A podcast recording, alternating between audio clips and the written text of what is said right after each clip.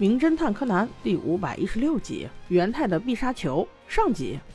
我记得好久孩子们没有一起去看球赛了呀。这不马上安排，只不过这次有点惨，元太喜欢的这支球队竟然完败了。哎，关键还是点球失误，这让元太很难接受啊。原本大家约好看完球赛之后去吃的小点心，元太也没兴致了。哎，我记得这还头一次吧？看来元太还是一个真球迷哦。不久后，博士开车带孩子们来到了买小蛋糕的店门口。这家店是在一个大厦里，他们得先去地下停车。在停车场中，元太就拿着他的球踢来踢去的，一不小心就碰到了人家别。的车，一位留着黄色胡子的先生从不远处捡回元太踢跑的皮球，送回给孩子们时，还遭到了质疑。元太凶巴巴地问道：“喂，大叔，你是谁呀？”黄胡子先生也没有气恼，反倒说：“我只是一个汽车被一个皮球刮了好几个刮痕的外国老头而已呀。”博士赶紧出来道歉，说孩子们不是故意的。外国老头显然也没有介意，竟然就在地下车库里聊了起来。老头说他媳妇儿特别喜欢吃这个大楼里一家起司蛋糕店里的蛋糕。哟喂，这不巧。巧了吗？小朋友们说的点心店就是这家。别看这个大叔是外国人，他的日语说的可是非常好的。大叔说他喜欢谁就会学他们的语言。到这把年龄了，他已经会三国语言了，德语、英语、日语自由切换呢。柯南一琢磨，既然会三国语言，那也就是说他肯定有个前妻喽。正想着，外国大叔的手机就响了。因为地下车库的信号不好，所以他走远了些，话筒里才传来声音。不一会儿，他走过来却说：“啊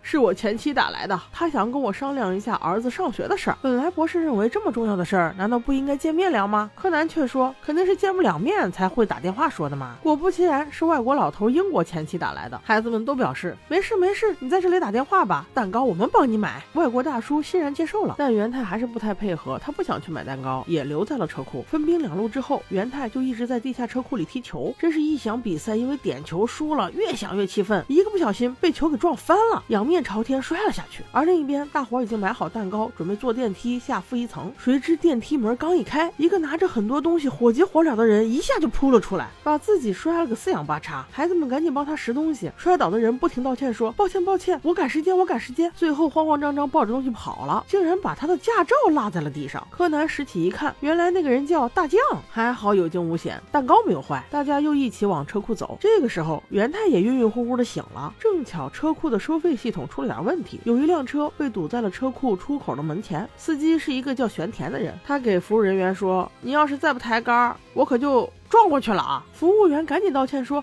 您不要这样，我们尽快，我们尽快。”元太一看，这跟他有啥关系啊？赶紧去找自己的足球吧。所以就跑回到刚才那个外国大叔旁边。但让人奇怪的是，那位大叔竟躺在地上。元太抱着他的足球上前走近一看，大叔已经昏迷不醒，脑门上呼呼冒着血，奄奄一息的样子把他吓了一大跳。他只能用大喊来求救了。一声，恰好被赶来的柯南众人听个正着，大家跑过去一看，还好元太没事。小哀也测了外国大叔的脉搏，还没断气儿，赶紧打幺二零。打完幺二零就打幺幺零。都打完以后，大叔恢复了一点意识，他用微弱的气息说着。犯犯犯人，然后就用手指向了元太。元太害怕是他自己把球踢到了大叔，还特意左右躲了躲。但是大叔的手依然指向元太。不过柯南判断凶手不可能是元太，因为大叔头上的伤不可能是足球造成的，所以他特意靠近大叔，想听听大叔到底说什么。所以听到了两个字母。